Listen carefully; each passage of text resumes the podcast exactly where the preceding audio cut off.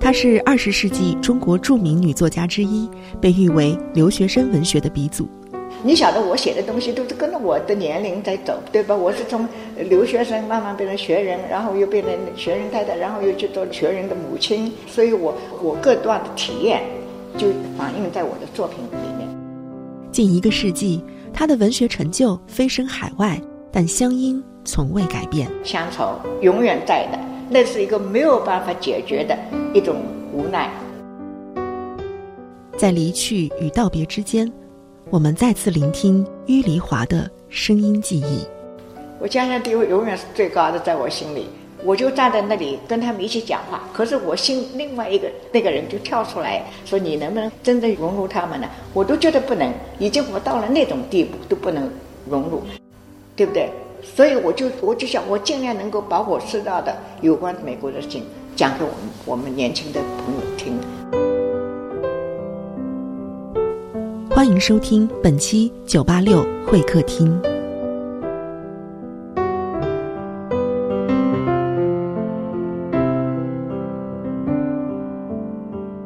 这次的访谈作于二零一四年，那一年回到故乡的于黎华以他的名字设立了一个于黎华青年文学奖。如今，这一文学奖项已经成为宁波青年文学作家的标杆性奖项。那一年，于丽华八十四岁，没想到这是我最后一次见他。四月底，突然听到于丽华在美国离世的消息，我有些震惊。他那口不变的乡音，我至今常记。尽管在美国多年，但他与家乡依旧如此亲密。我是王老师那个五月份领的，这是我小的那个嘛，好像有你吃的，给给我。于黎华是宁波籍的著名旅美作家，他的作品主要取材于留美学子的生活。在上世纪五十年代的美国，他以华文写作开拓了留学生文学这一领域，被誉为留学生文学的鼻祖。如今，以他名字命名的于黎华文学奖历时三年，他希望能够鼓励中国的年轻人写作。他说自己特别了解那种写作的感受，这条寂寞的路，他一走。就已经走过了半个多世纪。一九七五年，于黎华第一次回国，回到他梦中的故乡。记忆里，他一次又一次的回来。他说：“因为他想，因为不知道要去向何方。”我家乡地位永远是最高的，在我心里。就是我当时我第一次回去看，一九七五年家乡这么破了，我只会哭。我就说怎么会这样？怎么会这样？我心里想，中国这么多年，可是后来我每次回来，家里面都有进步，就说家乡啊，每个地方都有进步，就就比较有点安慰。玉黎华的老家在宁波小港一个叫四份独的村子，村庄在几次撤并后再也难寻踪迹。但在上世纪六十年代，正是以这个水乡为背景的小说《梦回清河》，让于丽华在台湾迅速成名。他说：“那是一个很小的村子，只有一条街穿过，村里的小河也不叫清河，但是是一条清澈秀丽的河。”一九四八年，于丽华随父亲离开祖国大陆，去往台湾，与同时代的台湾作家白先勇、陈若曦一样。他也是上世纪五六十年代最早一批赴美留学的华人作家，他的作品曾经在七十年代的台湾以及海外华人圈引起轰动，《又见棕榈》《又见棕榈》就是其中的代表作。在这部小说里，玉林华第一次诚实地向华人世界敞开了早期海外华人移民的无根的心态，那种内心的孤寂与迷茫。随后，他的长篇小说《雁》。中篇小说集也是秋天，短篇小说集归以及富家的儿女们等一系列描写留学生生活的作品，为当代文坛开创了留学生文学的先河。我知道，在您将近五十年的创作生涯中，一共写了二十六部作品。你说自己是无耻不道的身材，那如果把这二十六部作品叠加起来的话，真的可以算著作等身了。那不知道在。您这二十六部作品当中，自己比较满意的，或者可以反映你创作历程的，有哪几部？呃，第一部当然是《又见棕榈》，又见棕榈了。那部书我在是在美国已经待了一些年了，所以对留学生的情况也非常清楚。那么，因为看到很多不同的这个留学生的这个生活，我就非常想写一部书，专门反映那个时期的留学生的生活，他们的成功跟失败，他们爱与恨，他们的感觉，我就很想写。所以想了很多，已经想了好几年了。所以写这部书的时候，是我的长篇中间最顺利的，一年多一点我就写完了。呃，写完以后。啊，我拿给那个时候叫《真心新闻》，后来就变成《中国时报》发表的时候，哎呀，简直是大学生们每天都等不到第二天连载的，所以就非常成功。我自己没有想到的，这这个是我写的时候感觉最深刻，而且感情非常非常激动的这种情况下写，所以写的很顺利，我自己也很满意。第二部书是考验。那部书是专门讲在大学教书的中国的学人，他们所经过的所谓的永久聘书这一段艰苦的日子，我非常有体会。因为我自己的丈夫就经过了这个时间，他非常的不顺利，拿不到永久聘书。中国留学生的家庭生活也在这一部书里面出现。第三部那是后来了，我就写了一个叫《富家的儿女们》，富家的儿女们。写的是比《右卷中旅》复杂的多，包括六个角色，这个六个角色在美国所经验的的不同的生活的体验，有的是开餐馆的，有的是做跑堂的，就各种各样，并不是写专门写留学生而且学人，所以比较多样性，我自己比较满意。可是我写的比较辛苦，不知道为什么，啊，中间写写停停。有的时候还觉得有艰难的有瓶颈，美国人所谓 “bottle block”，就是写不出来了。可是后来还是继续写下去，所以现在写的最长，我认为是最全面。可是我中间是经过一些困难，这个都是代表三种的不同的时期。玉丽华小说里的那些故事，同样也发生在他的生活里，是他过往经历的再现。从第一部小说《梦回清河》到二零零五年出版的《彼岸》，在不同的作品中，有一种乡愁始终存在。它与异国的文化不断的碰撞，也不断的共存。那是一代人，一段历史，也是海外华语文学的共同记忆。乡愁永远在的，那是一个没有办法解决的一种无奈。何处是家？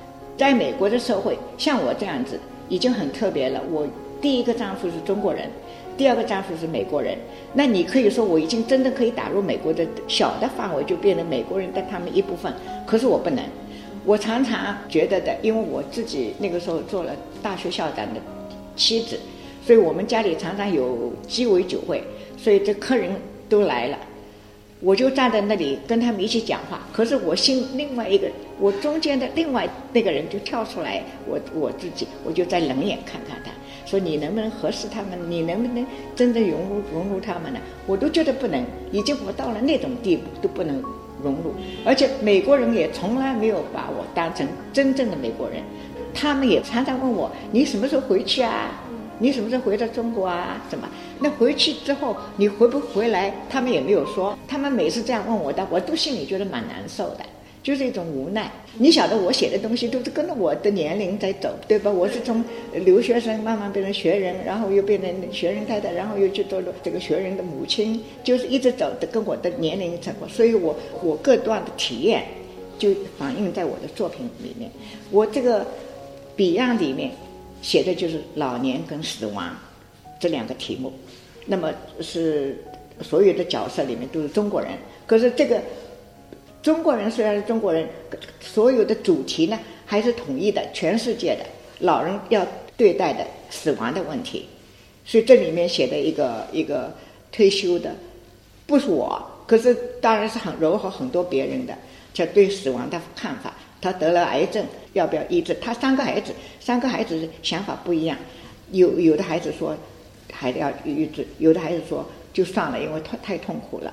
那后来他最后由他这个这个老年人自己决定，那我就没有看这个书的人，我现在不讲了。他说决定是什么，我就不讲了。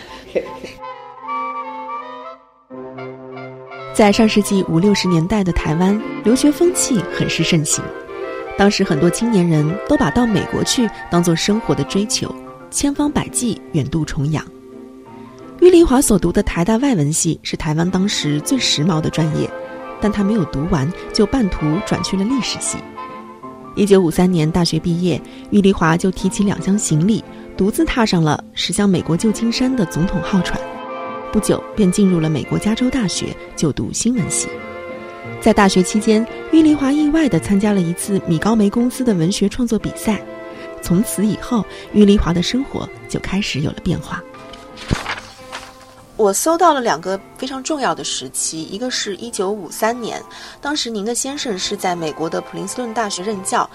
另一个就是一段非常漫长的时间，你是在纽约大学向外国学生来讲授中国现代文学，那就是在这样一段教学的过程当中，当时您跟学术圈的一些学者，还有中国当代文学的一些作家有了很深的交往，其中我知道就有张爱玲。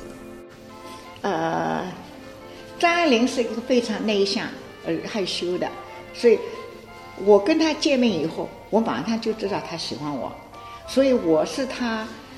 唯一的在美国请了他到我们学校去演讲的，唯一的他答应了去，我去接他。我最好笑的是，他飞机上下来，我就已经迟到了。我去接他的时候，他就他说我就知道你会开一个红色的车子，他就表示他能够一下看到我就知道能够把我整个 read me 能够读我，他能够读到我里面是什么样。他说。我果然是开那个红色的宝宝，所以我就觉得我很佩服他。他是很从容的，他不也从来不会像我的，因为我他正好我是他的反面，所以他非常喜欢我。我把请他到我们学校演讲了，四点半演讲完了，还有十五分钟，他们同学发问，就问了一两个问题。他一问完，马上就站起来，他可以走了，已经时间到了。那我就我好难得找到他嘛，我说请他吃晚饭，他说林华，我现在最要吃的，就要喝一杯冰淇淋苏苏打 ice cream soda，他要要吃 strawberry 那个草莓的，他说我吃那个就够了，然后我就去 order 就我就就我去叫了这个，他那个之享受就表现在他的脸上，他很喜欢，他非常非常喜欢吃美国的东西。他不在乎不吃中国东西，他人呢一点也不胖，人瘦的一扁扁的一片，哎，人很高，而而且他是非常没有什么 grace，就是衣服质地多质量都很好，可是他不是不是着重这一方面的，他根本不在乎你怎么想。我还要讲一件小事情，有关杨振宁的。我在昆城住的时候，那个时候他正好得了 Nobel Prize，啊，所以。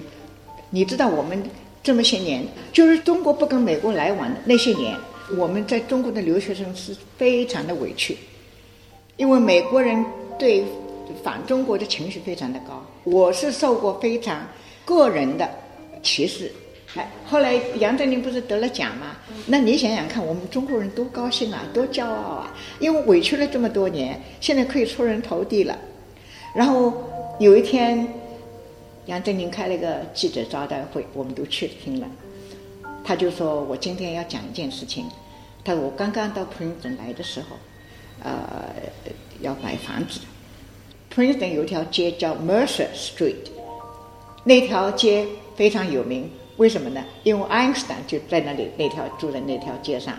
所以杨振宁就想在那条街上买房子，而且也看中了一个房子，而且已经放了定钱了。”他就说过了过了一阵，有一个房地产经纪人就来跟他讲，他说对不起，另外我们公司里面的另外一个经纪人已经在这个以前已经收了别人的定钱，这个房子就不能卖给你了。这个是很明显的歧视。这个房子本来没有别人放定钱，就是他那个时候不欢迎中国人买在他的附近做他的邻居，就是。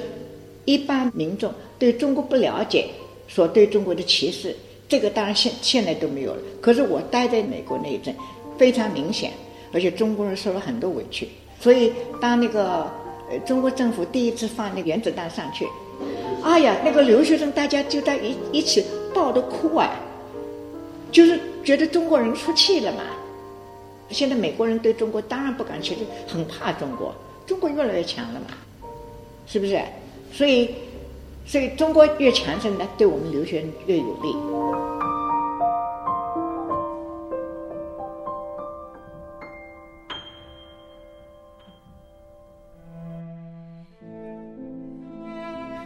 华说起中国，说起家乡的人和事，不管好的不好的，都有感情和温度，因为那是他的记忆，他的家。事实上，从一九七零年开始，玉丽华就在中国海外开放强大的困境中，努力推动中美交流，促成了中国与纽约州立大学的第一个高校合作项目。在八十年代国门刚刚打开的时候，很多去往陌生国度的年轻人。无论学者还是学生，他们并不十分了解当时的美国，而美国人对于刚走出去的中国也同样陌生。正是在这样的背景下，从1982年开始，郁丽华便在《人民日报》连载了当时引起巨大反响的《写给祖国年轻朋友的信》，告诉即将要出国的年轻人一个真实的美国。后来，这些信件在1988年由《人民日报》出版社集结出版了《美国的来信》一书。这也是郁丽华第一次以书信的方式、纪实的语言来讲述异国的人生。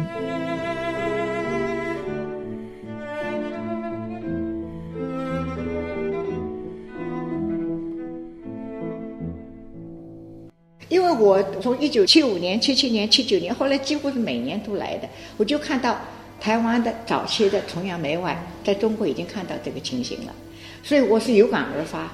我回去写一封长信，叫给青中国青年朋友们的一封信。这里面把我我个人的委屈，跟我们同时代的到美国所受到的委屈，我都希望在这一封信里面表达出来。我就要希望，再要出去的学生要有个准备。美国不是黄金满地的，美国找工作。也很艰苦的，学习方面，学习里面也有很很多黑暗。我就希望这些事情告诉大家，所以我就非常冲动。我记得我晚上十二点写，一直写到三点，而且我一个人也不认识。中国那个时候作协啊什么我都不认识的嘛，我就给那个主编写一封信，我说我这封信是有感而发的，我是从中国到台湾到美国，我现在住了很多年的一个中国人。而且我这次回来，我看到很多现象，我觉得我应该告诉他。我说你们也不知道我是谁，可是我真的是我个人的经验，我一定要他们同学如果要到美国去，一定要有个心理准备。我说你，我就希望你，虽然你不知道我，我就希望你能够登。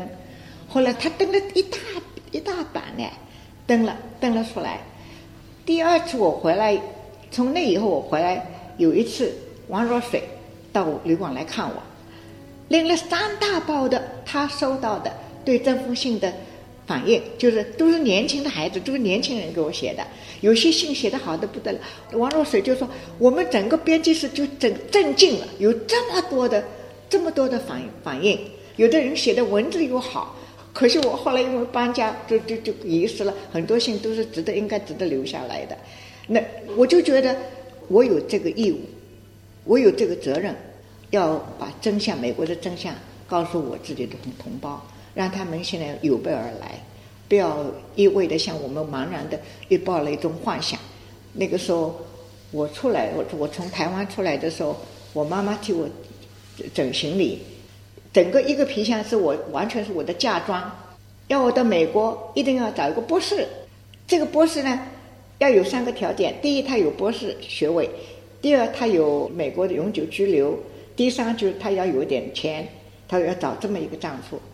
那你想想看，台湾的一般的心态，我我母亲当然不是很有学问的，她她那个时代能够学到学到中学，我想她中学都没有经过。不过她很是大义的，她也是跟其他的父母一样，希望他们儿女做些什么样的事情，所以他们就无知到这种地步，对不对？所以我就我就想，我尽量能够把我知道的有关美国的事情讲给我们我们年轻的朋友听。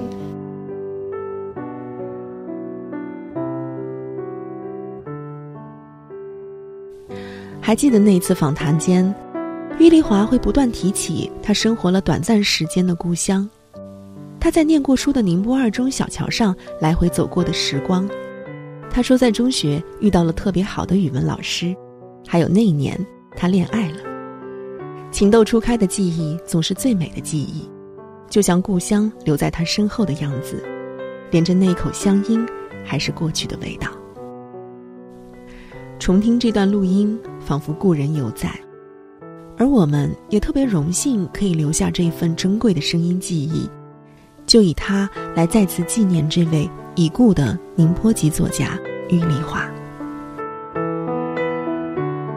百姓是最可爱的，这个一般平民是最可爱的。这种事情你一定要告诉美国人，而且把美国他们的好处也一定要带到中国来。中国有很多可以向西方社会学习的。文化，就我们有这个责任。在美国待那么久，在中国待这么久，我们应该做这一类的事情。我现在经济可以的话，我就希望帮助年轻的人成为一个好的作家，等于我设立奖一样的，这是我可以做到的事情。我不能年纪这么大，当然不能做很多事情，可是我做我可以做到的，我一定要做到底。